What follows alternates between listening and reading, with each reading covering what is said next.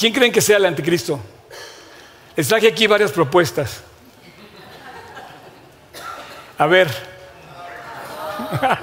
A ver, ¿quién vota? No, es cierto. Miren, la verdad es que yo no les puedo decir quién es el anticristo y sería mal diciéndoles quién es el anticristo. Estaría yo en un error. Sin embargo, son grandes líderes del mundo que sobresalen encima de todos los demás. Son gente, la mayoría están en Europa. Eh, hay dos de por ahí gringos que, bueno, pero no, algunos piensan que a lo mejor podría ser Trump o podría ser, no sé, pero vamos a hablar hoy de eso. Y la Biblia nos dice que es no solamente eh, algo que podemos descubrir, no, no sabemos quién es porque el día que aparezca no vamos a estar aquí. La iglesia no va a estar presente cuando el anticristo se manifieste.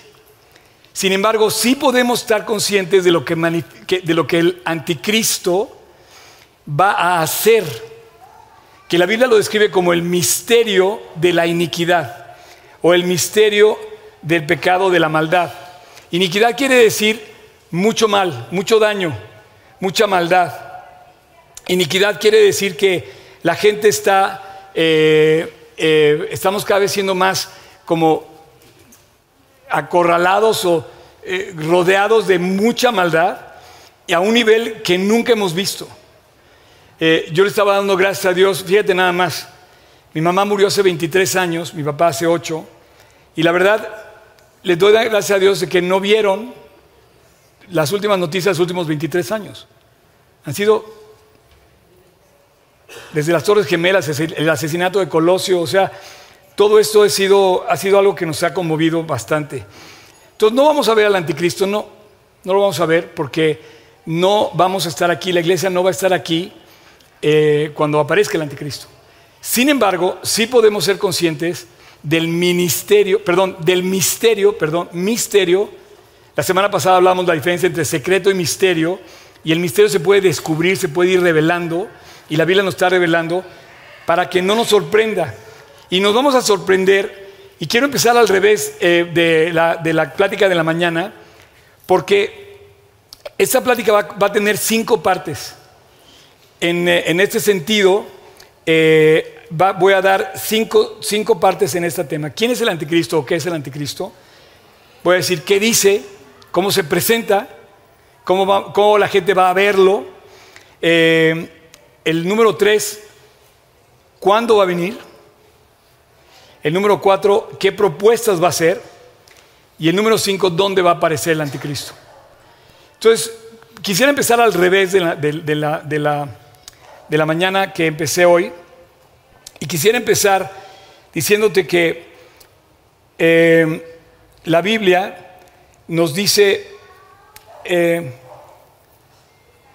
no, yo creo que vamos a, vamos a, llevar el orden que llevaba en la mañana, porque vamos a tocar el tema de Apocalipsis, que te acuerdas que mucha gente no se, no se atreve a entrar a Apocalipsis porque piensa que eh, es un libro donde hay que tenerle miedo. Luego vamos a entrar a Segunda Tesalonicenses, ¿Me ayudan a repetir tesalonicenses? Yo siempre me hago como que se me traba la lengua cuando hablo tesalonicenses. Y Daniel, el libro de Daniel, que es como el Apocalipsis del Antiguo Testamento. Sin embargo, hay muchos otros libros del Antiguo Testamento que hablan de lo que va a pasar en los tiempos del fin. Em, definitivamente el anticristo va a ser un hombre, un ser que va a surgir en un tiempo limitado, va a surgir nada más por siete años en un momento terrible de la vida de la, humanidad, en el momento que se llama la gran tribulación, donde la, donde la, o sea, la humanidad va a sufrir un juicio de Dios muy grande, en donde comienza, digamos, lo que la Biblia dice, el día del Señor sobre la tierra, y va a venir el día del Señor a juzgar y va a darle retribución a tanta maldad que se ha hecho. Pero además surge en una zona y surge con un propósito. Lo primero que vamos a hacer, vamos a abrir nuestra Biblia en Apocalipsis 13 y dice la Biblia en Apocalipsis 13, 1, que me paré sobre la orilla del mar, me paré sobre el mar, perdón, sobre la arena del mar, sí, la orilla del mar, y vi subir del mar una bestia que tenía siete cabezas y diez cuernos. Entonces, lo primero que quiero que hagas es que subrayes la palabra bestia. ¿Ok? Es un personaje que Dios menciona aquí. Eh, que tenía siete cabezas y diez cuernos, y en sus cuernos diez diademas, y sobre sus cabezas un nombre blasfemo. Y la bestia que vi era semejante a un leopardo, y sus pies como un oso, y su boca como boca de león. Y el dragón le dio su poder y su trono y grande autoridad. Aquí quiero que subrayes la palabra dragón. Y vi una de sus cabezas como herida de muerte, y su herida mortal fue sanada, y se maravilló toda la tierra en pos de la bestia, y adoraron al dragón que le había dado autoridad a la bestia, y adoraron a la bestia, diciendo, ¿quién como la bestia o quién podría ser como ella? La Biblia, la Biblia aquí le llama al anticristo, le llama bestia, también hay otro nombre que se llama el inicuo, la primera bestia, el hombre de pecado o el hombre de maldad, de perdición. Le, llaman a la bestia. Ahora, si tú pones a todos estos personajes que tienes, por ejemplo, si tú, si tú estuvieras delante de cualquiera de estos personajes que les traje, imagínense, por ejemplo, que de repente tuviéramos invitado a nuestra casa al príncipe William, ¿no? No, no, no. O sea, ¿quién como este cuate? O sea, o cualquiera de estos. Pero yo, me gusta la, imagen del príncipe William porque es un, es un cuate al que su expediente lo ves impecable. Está adiestrado en la milicia, en la, en la aviación, está, está educado para ser un rey, está en, la en el primer lugar en, en, la línea real para heredar el trono de Inglaterra, el imperio más poderoso, más emblemático de, la actualidad.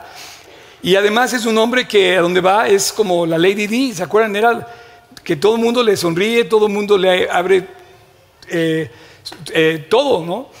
Eh, tú imagínate que de repente la Biblia le llama la bestia y resulta ser que él es el anticristo.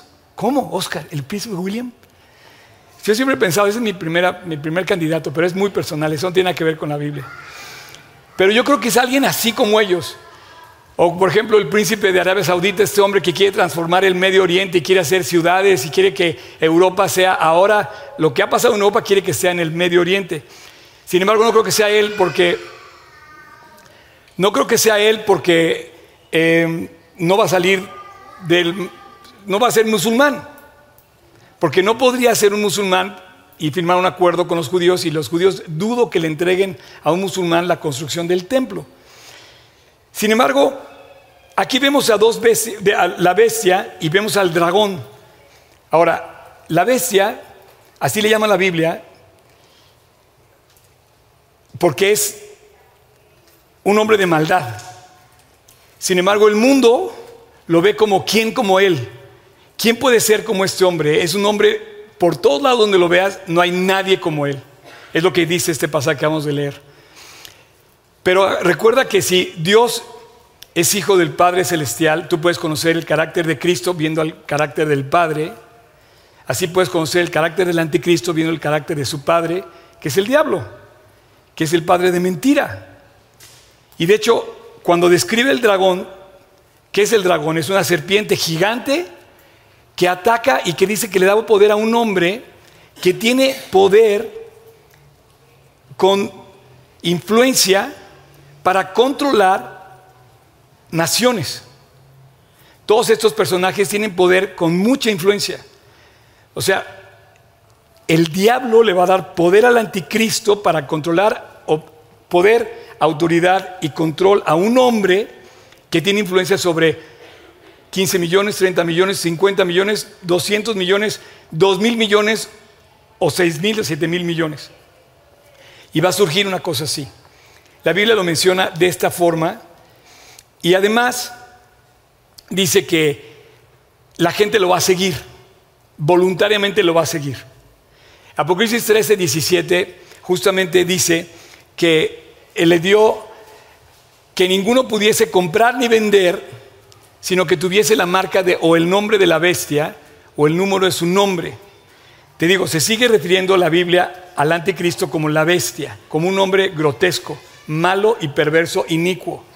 Iniquidad quiere decir gran maldad, mucha maldad. Y dice que tiene poder para controlar. qué chistoso, qué curioso que hay una marca cuando empezaron a salir los códigos de barra, porque fíjate, yo tengo casi, o sea, 43 años viviendo para Cristo, ¿no? Y estudiando la Biblia. Y a mí me ha tocado ver desde la Unión Europea y desde que salió el código de barras, desde que salió el teléfono celular, desde que usábamos cassette y discos de... Ahora están volviendo los discos de vinil, ¿no? En fin, pero todo este proceso de avance tecnológico y de todos estos avances, también hemos visto como testigos los que estudiamos la Biblia todo lo que ha pasado alrededor del mundo. Entre ellos, por ejemplo, vimos cómo esa marca de control, cuando salió el, control de, de, los códigos, es ahora sorprendente.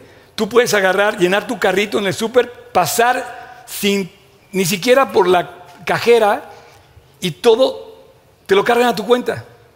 Te detectan exactamente todas las piezas que llevas, qué tipo de pieza, cuántas son, y saben perfectamente. Y además, esa marca, el código de barras, o el código QR, o debe haber cosas más sofisticadas hoy todavía que eso, eh, nos permite controlar a todos los que tienen eh, eh, compra-venta de misceláneos, de cualquiera que sea, por más, por más productos que tenga tu tienda, los puedes controlar a la perfección siguiendo sus sistemas de control. Ahora tú imagínate que hace unos días, no tiene ni siquiera 10 días, quizá una semana, anunciaron ya en Europa, toda Europa va a tener la obligación de eh, tener una identificación digital.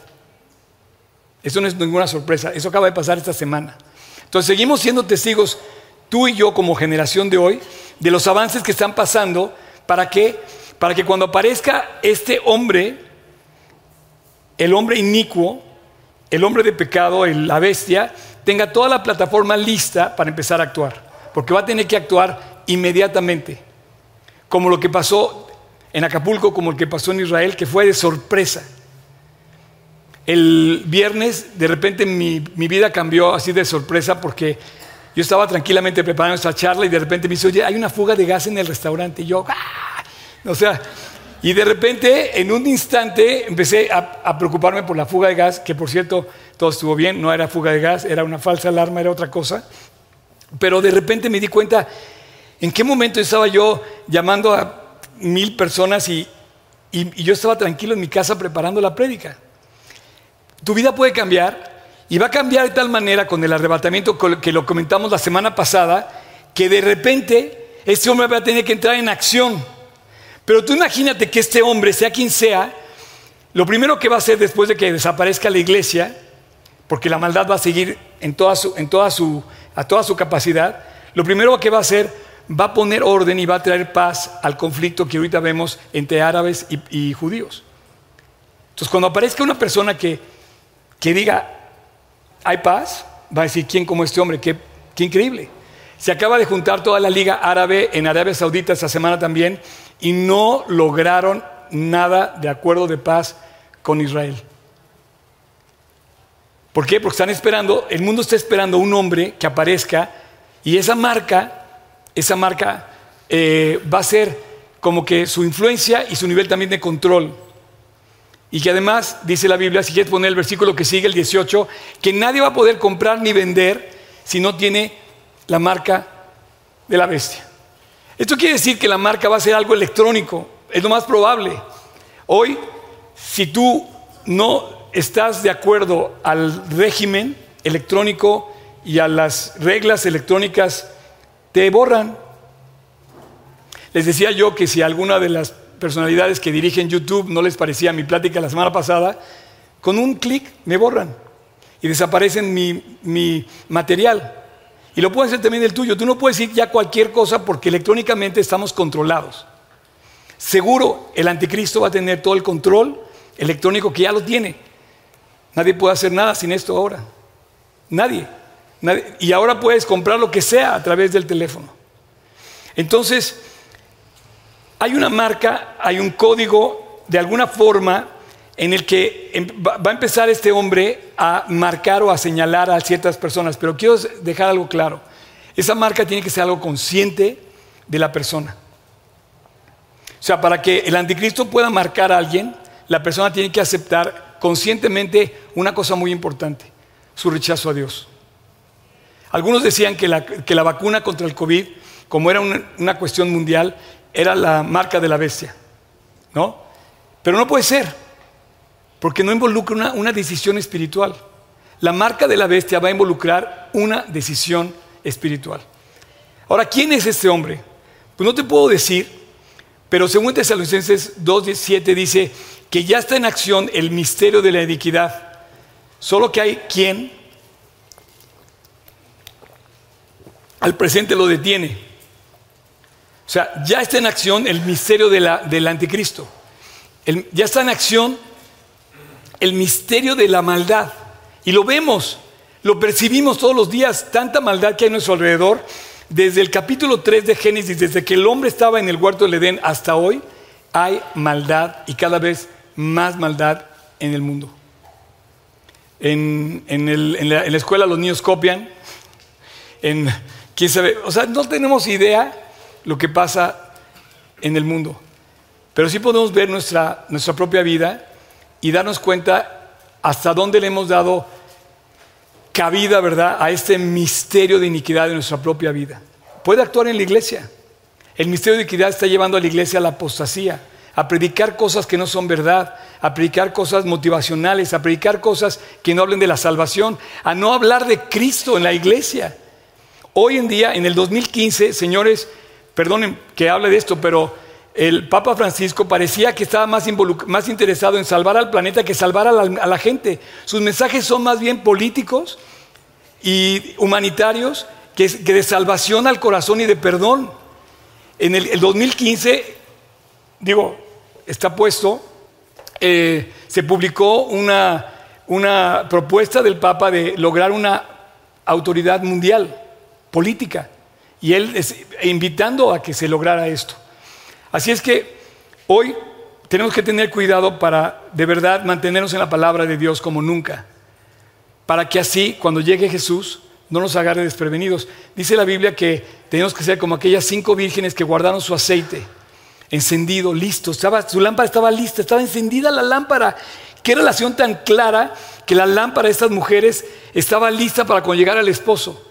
Y cuando llegó el esposo que sorprendió a las otras cinco, ellas estaban listas y entraron a las bodas. Porque la iglesia va a entrar a las bodas del Cordero, mientras que el mundo va a entrar a la gran tribulación. Y eso va a pasar cuando el anticristo aparezca después de que venga justamente el arrebatamiento. Todo esto lo comenté la semana pasada, está en, la, eh, en, el archivo de, de prédicas que vimos el domingo pasado. ¿Qué te quiero decir con esto? Que no sabemos quién es el anticristo, pero sí sabemos algo que hace el anticristo muy importante. El anticristo hace todo lo que no hace Cristo. O sea, el anticristo hace ciegos a los que pueden ver. Y ves a la iglesia de repente perdida en cosas y cegada por a la misma iglesia, porque dejó crecer su carne y entonces dejaron de leer, dejaron, y entonces contrizas al Espíritu Santo, qué sé yo. Pero el anticristo hace ciegos a los que pueden ver, trae muerte a los que están vivos, mientras que Jesús trae vida a los que están muertos. el anticristo hace esclavos a los que están libres y trae paz temporal, paz temporal a los que tienen paz permanente. Bueno, mientras que Cristo trae paz permanente. Así es que primera de Juan 2 aquí dice, hijitos, ya es el último tiempo, según vosotros oísteis que el anticristo viene. Y sí,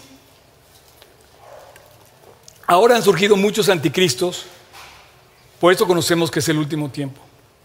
Ahora, ¿cómo se va a presentar el anticristo?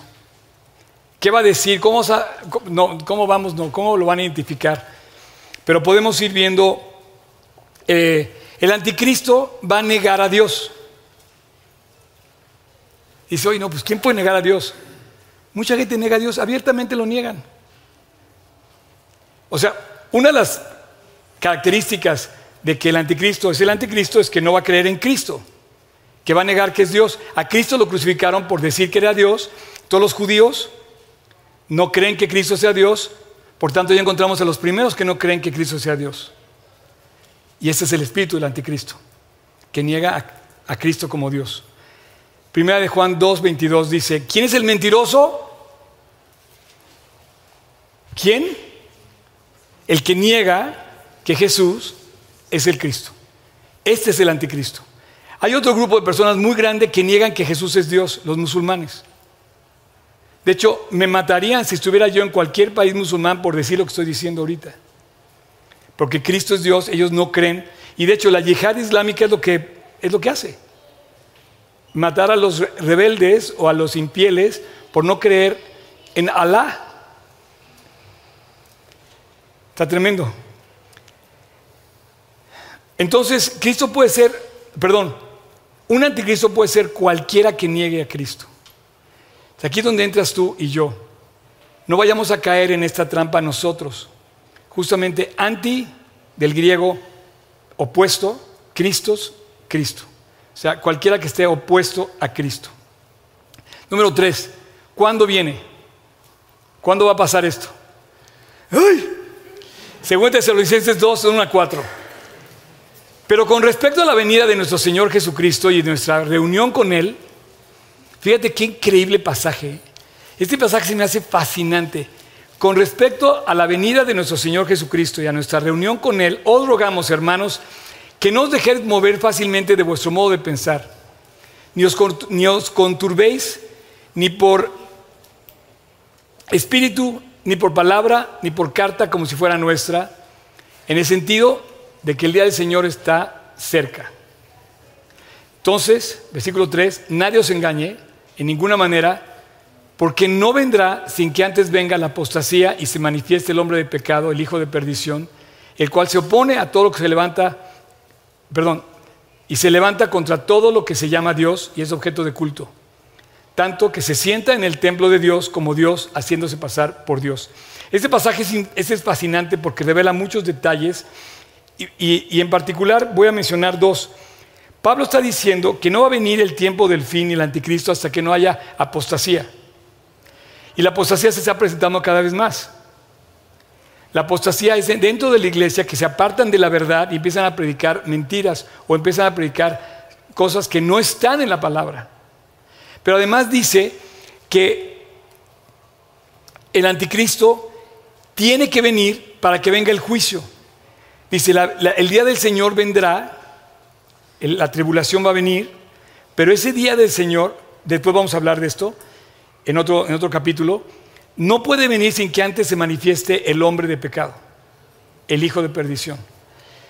Entonces, termina el pasaje diciendo que se va a sentar en el trono, se va a sentar en el templo y va a decir que es Dios.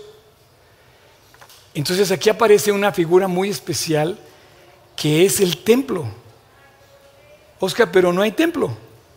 Si tú te vas a, la mezquita, a las mezquitas, a la explanada de las mezquitas en Jerusalén, es el territorio más peleado, más cotizado, más demandado, más eh, emblemático de guerra en el mundo. Ese pequeño espacio es una lucha espiritual por conquistar ese espacio donde debe estar el templo al que se refiere Apocalipsis. Pero no hay templo. Aquí hay tres lugares sagrados para, los musulmanes, el Domo de la Roca, la Mezquita de Al-Aqsa y esta pequeña construcción que es otro domo también, que se llama el Domo de la Cadena, que también lo consideran como un lugar sagrado para los judíos. Esta esplanada de, de las mezquitas, eh, cuál es, cuál es la, el punto? Bueno, es que ahí se tiene que construir el templo de los judíos.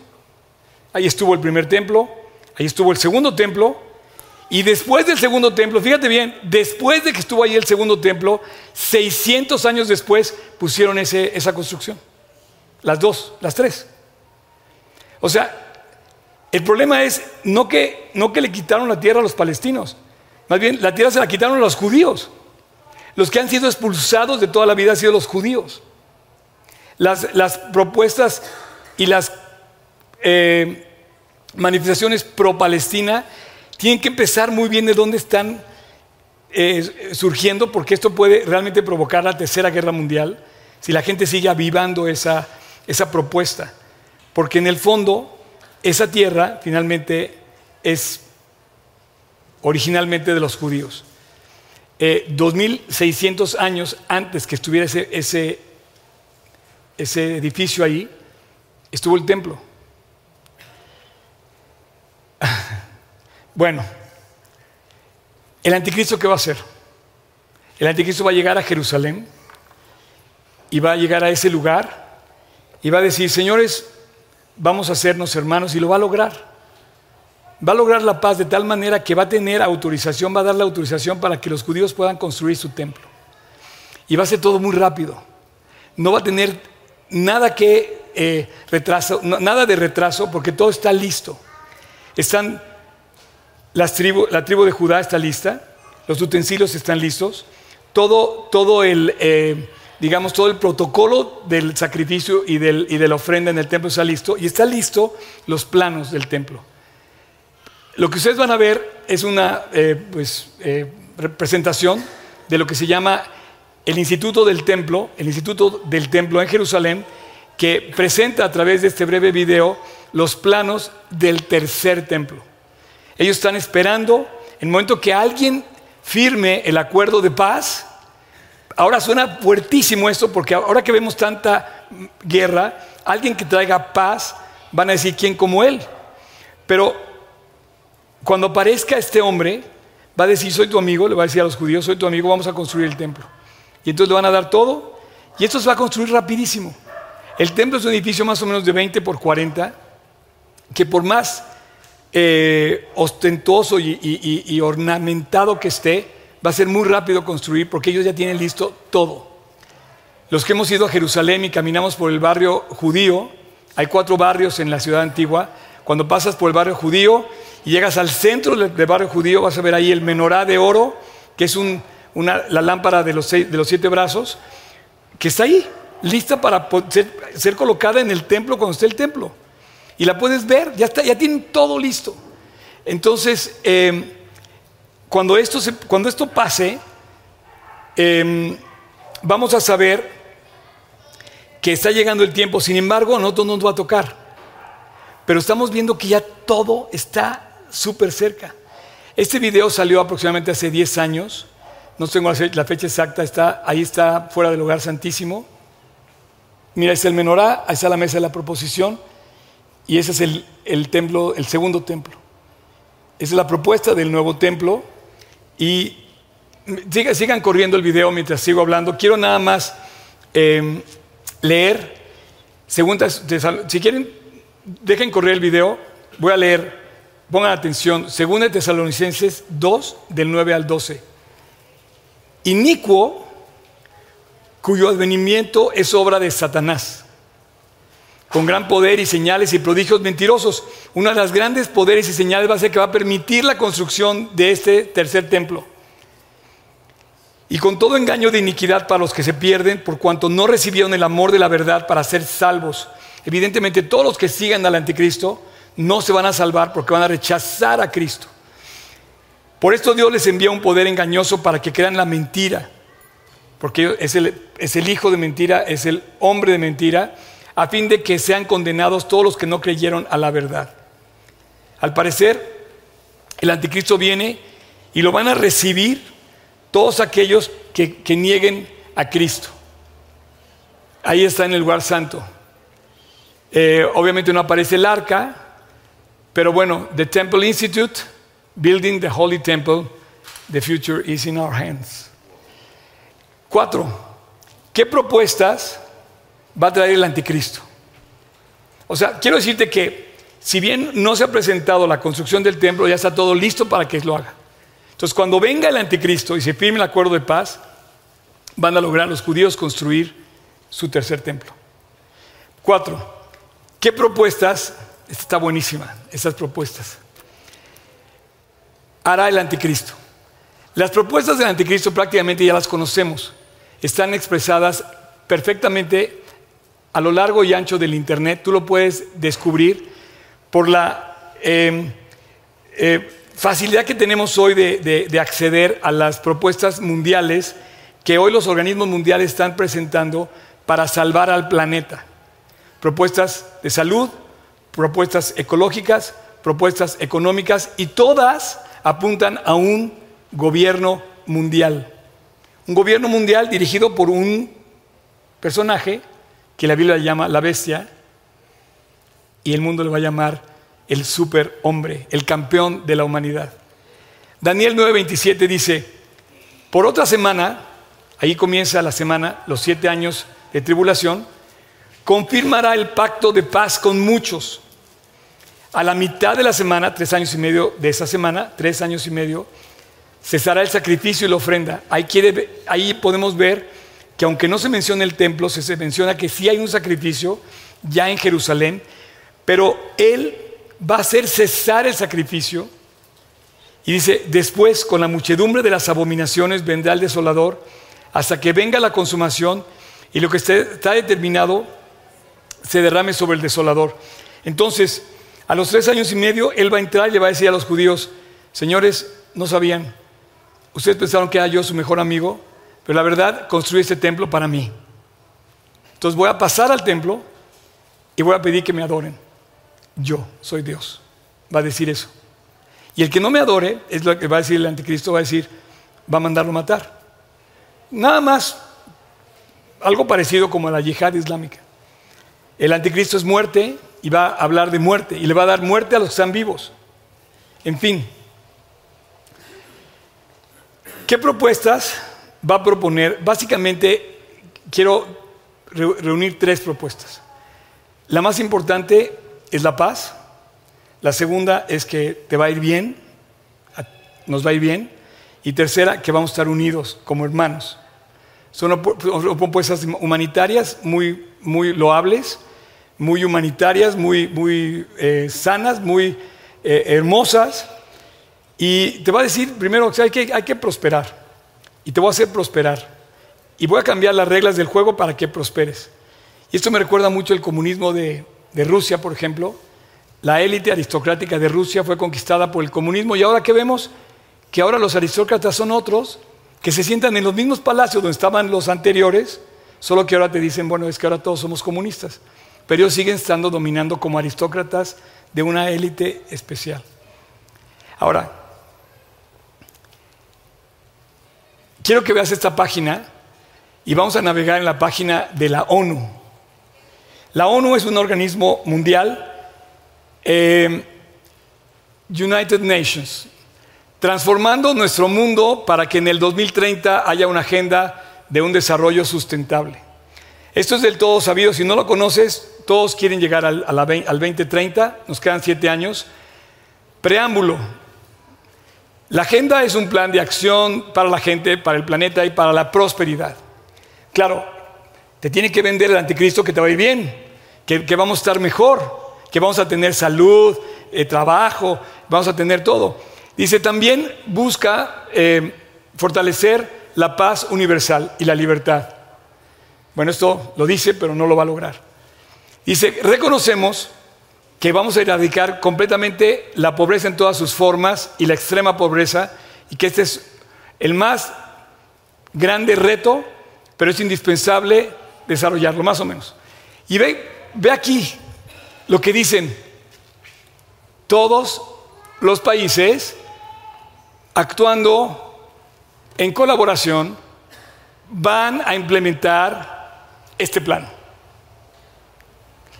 Va a llegar un hombre, va a salir un hombre que va a dirigir todo esto, va a decir, señores, traje paz a los palestinos con los judíos, logré todo esto y ahora quiero gobernar el mundo para traer paz a todo el mundo.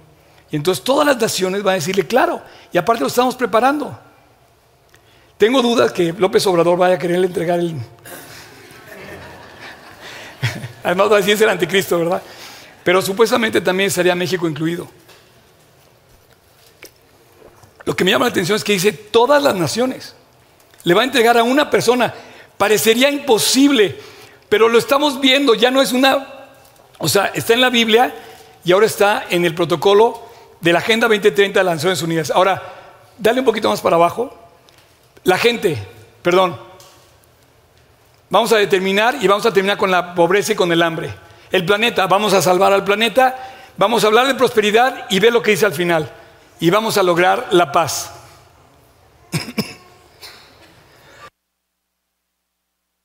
a lograr la paz.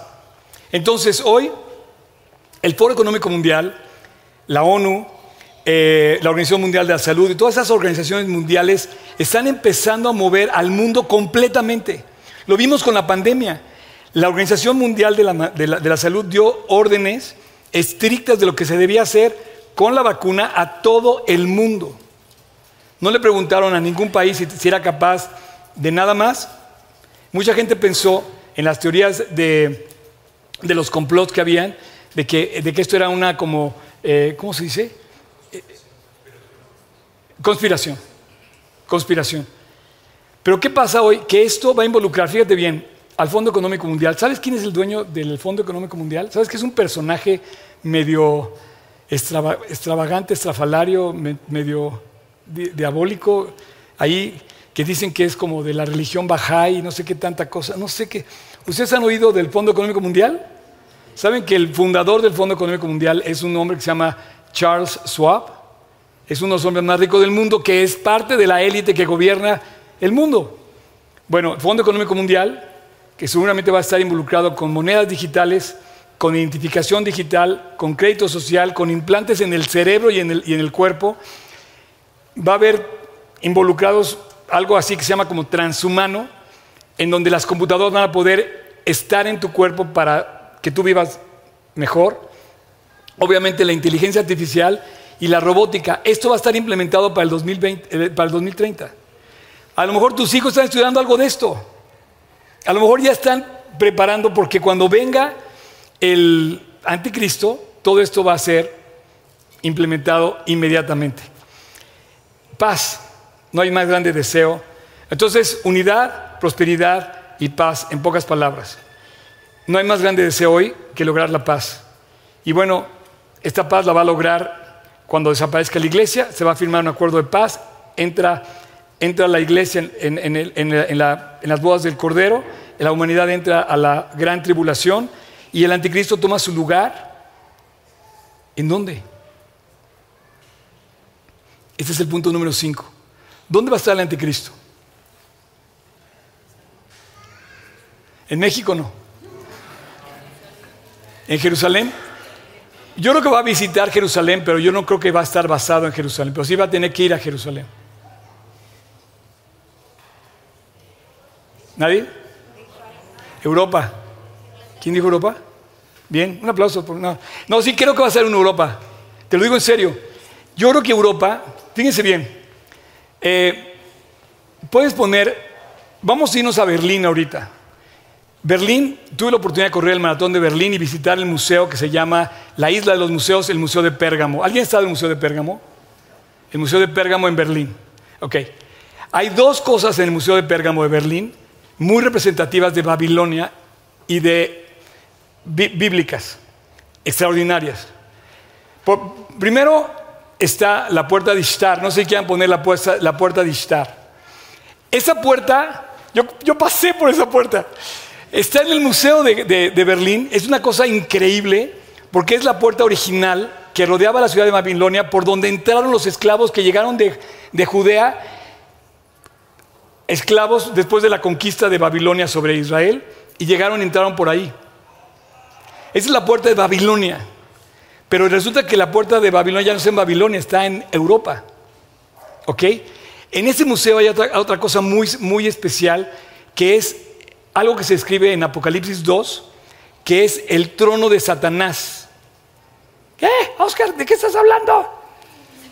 Yo conozco tus obras, dice Apocalipsis 2.13. Conozco tus obras y dónde moras, donde está el trono de Satanás. Pero retienes mi nombre y no has negado mi fe, ni aun en los días de Antipas, mi testigo fiel, que fue muerto entre vosotros, donde mora Satanás.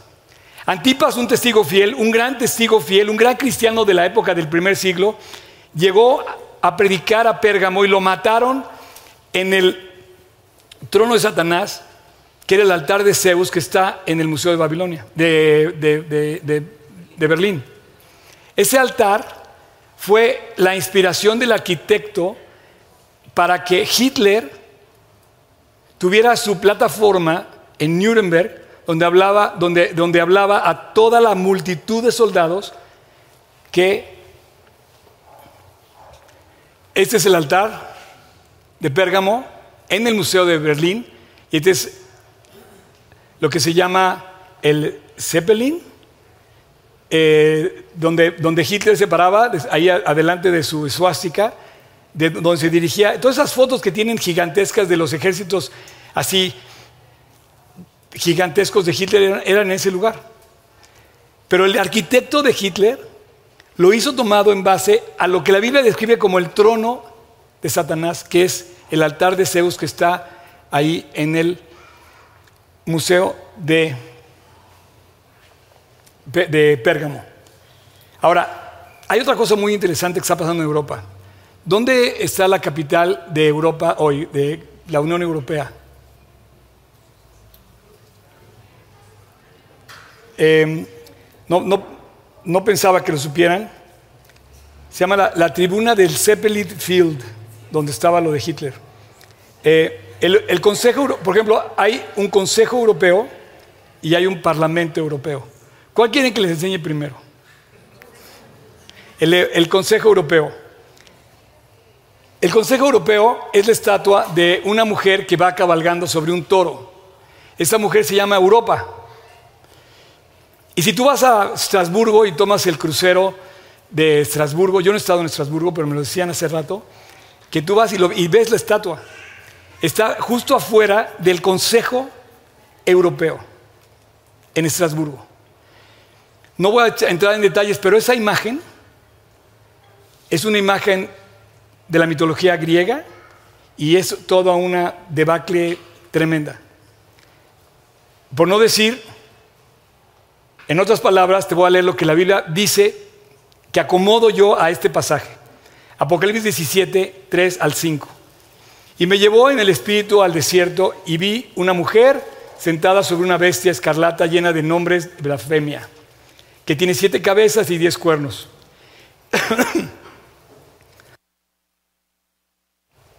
y la mujer estaba vestida de púrpura y escarlata y adornada de oro, de piedras preciosas y de perlas y tenía en la mano un cáliz de oro lleno de abominaciones y de la inmundicia de su fornicación, y en su frente y en su nombre estaba escrito Babilonia la Grande, la madre de las rameras y abominaciones de la tierra. No sé, a lo mejor es algo muy loco de mi parte, pero quizá Babilonia se ha mudado a Europa hoy. ¿Sabe dónde está el Parlamento Europeo? Te quiero enseñar que el Parlamento Europeo hoy, antes de que pongan la foto, te quiero, te quiero llevar yo a lo que Babilonia es en su origen, Babel, la rebelión contra Dios. Hoy tú háblale de Cristo a un europeo, digo, es, es, casi imposible que te acepten hablar de Cristo. Sienten, te, te tratan de retrógrada, de tercermundista. No, no, no buscan a Dios. En, todo en toda la, la Unión Europea, algo que no se contempla es a Dios.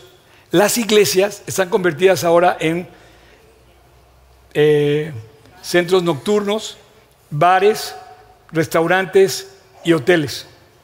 Es un hecho. Tengo un amigo que vive en lo que era, había sido una iglesia del siglo XVIII en Inglaterra. Padrísimo su departamento. Todo el conjunto está dentro de una, de una construcción muy hermosa del siglo XVIII, pero eso era una iglesia. Ahora, el Parlamento Europeo eh, y la Torre de Babel se parecen un poco.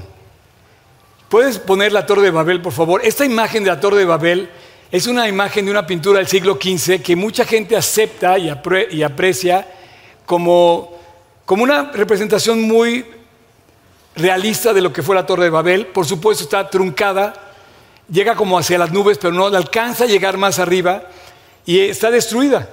Ahora, quiero que veas el edificio del Parlamento Europeo. Si tú, quitaras estos cristales alrededor y los pusieras de piedra, se parecerían un poco. ¿Puedes ponerlas juntas, por favor? Es, es increíble la, la imagen, cómo, cómo, se representan las dos. Yo a lo mejor me estoy atreviendo a decir que, que, a lo mejor me estoy adelantando mucho a decir que Europa va a ser la Babilonia, pero es muy probable. De hecho, de Europa va a tener que salir el anticristo porque dice que sus cabezas, sus cuernos, el cuerno pequeño que surge y toda la confederación que hay en Europa es una confederación de países que solamente está hoy en Europa porque tienen el territorio de lo que fue el imperio romano, que es la séptima bestia, que todavía no es, que describen justamente Daniel y Apocalipsis. Con eso termino. Cuando, cuando em, el cuerno pequeño salga, el cuerno pequeño que está mencionado ahí, eh, dice así, segunda de Tesalonicenses 2, 5 al 8. Tesalonicenses. Perdón. Y si quieren pasar los del worship ya, por favor, adelante. ¿No os acordáis que cuando yo estaba todavía con vosotros os decía esto?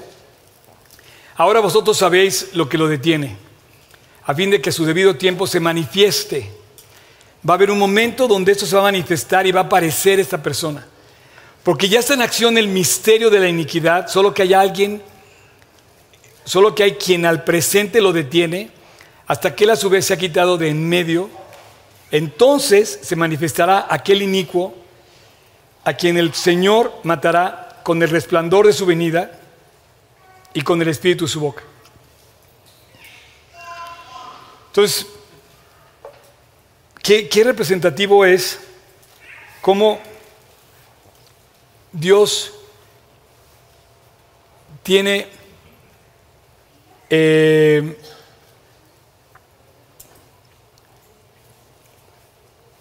como ubicado este personaje. O sea, hay una serie de, factores que están involucrados, la verdad, es muy complejo hablar del tema, pero no está tan difícil cacharlo. A lo largo de mis 40 años de estudiar la Biblia, he visto cómo se han ido consolidando todas estas cosas.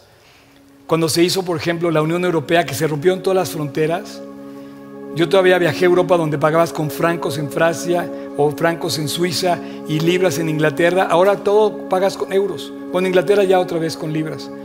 Pero se, se fueron armando todas estas cosas y solamente veo que la plataforma está lista. Si juntas estos avances tecnológicos, económicos, políticos, con todo lo que está pasando, el panorama está perfectamente trazado para que aparezca un personaje que la Biblia llama la bestia. Es más, todos están esperando que aparezca ya, que traiga paz. Todos esos que vimos en la foto están intentando hacer algo por traer la paz. Eh, Bin Salman acaba de hacer hace una semana su congreso de la Liga Árabe en Arabia Saudita. Eh, Macron está intentando traer paz al Medio Oriente. El, príncipe, el rey Carlos también. Eh, no se diga, bueno, Trump y Obama no están ahorita en funciones, pero hubo momentos en los que pensaron que ellos iban a ser el anticristo. Pero no aparece nadie, no aparece nadie que traiga la paz. Y no lo vamos a ver, porque si llega, la iglesia ya no va a estar. Entonces no esperes verlo. No esperes que surja para entonces preparar tus maletas. Dice que ya está en acción el misterio de la iniquidad. Sufrimos y padecemos hoy la maldad que está gobernando el mundo.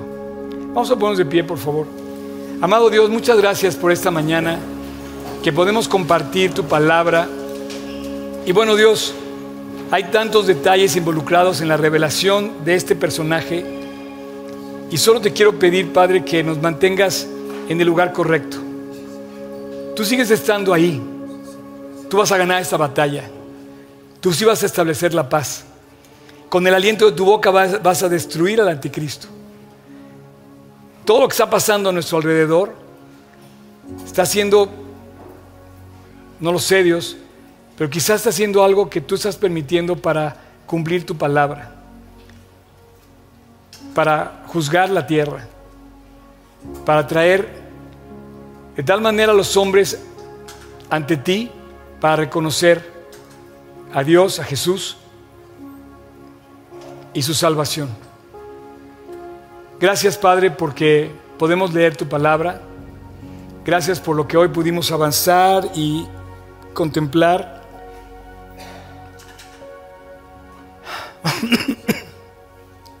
Guárdanos. Guárdanos Protégenos, cuídanos y guárdanos como aquellas vírgenes con sus lámparas encendidas, llenas de aceite, listos para el día en que tú te manifiestes, Dios. Te lo pedimos en tu nombre, Jesús. Amén. Muchas gracias por acompañarnos en esta transmisión. A nombre de todo el equipo de G36 Polanco, esperamos sinceramente que haya sido de aliento. Te pregunto, ¿ya estás echando mano de todo el material que está disponible para compartirlo? Aprovechalo y compártelo. Te invitamos a que compartas todo lo que hacemos, que finalmente es llevar el Evangelio a otras personas. Estamos en todos los canales de streaming, YouTube, Spotify, y especialmente te invito a que descargues nuestra app y active las notificaciones para que tú eches mano de todo el material disponible que tenemos para ti. Y muchas gracias por tus oraciones, tus aportaciones y tu servicio. Finalmente, servicio estamos todos invitados a llevar la palabra de Dios a los que están cerca de nosotros, pero lejos de Dios. Así es que hay que hacerlo y si esto te sirve, aprovechalo, úsalo. Puedes descargar todo el material también en gt16polanco.org. Gracias por tus aportaciones, que finalmente la iglesia tiene necesidades y tú Quizás has sido de aquellos que han ayudado para que esto se lleve a cabo. Y gracias, gracias de verdad, síguelo haciendo. No estoy pidiendo dinero de ninguna manera, es con toda libertad, pero si tú te quieres sumar, súmate en gt16polanco.org diagonal aportar. Y finalmente, muchas gracias por tus oraciones. La iglesia debe ser casa de oración y Dios nos invita a ser casa de oración. Así es que no dejes de orar para que Dios nos guarde limpios, fieles y asidos a la palabra de Dios. Súmate orando, aportando, sirviendo y nos vemos hasta la próxima. Dios te bendiga.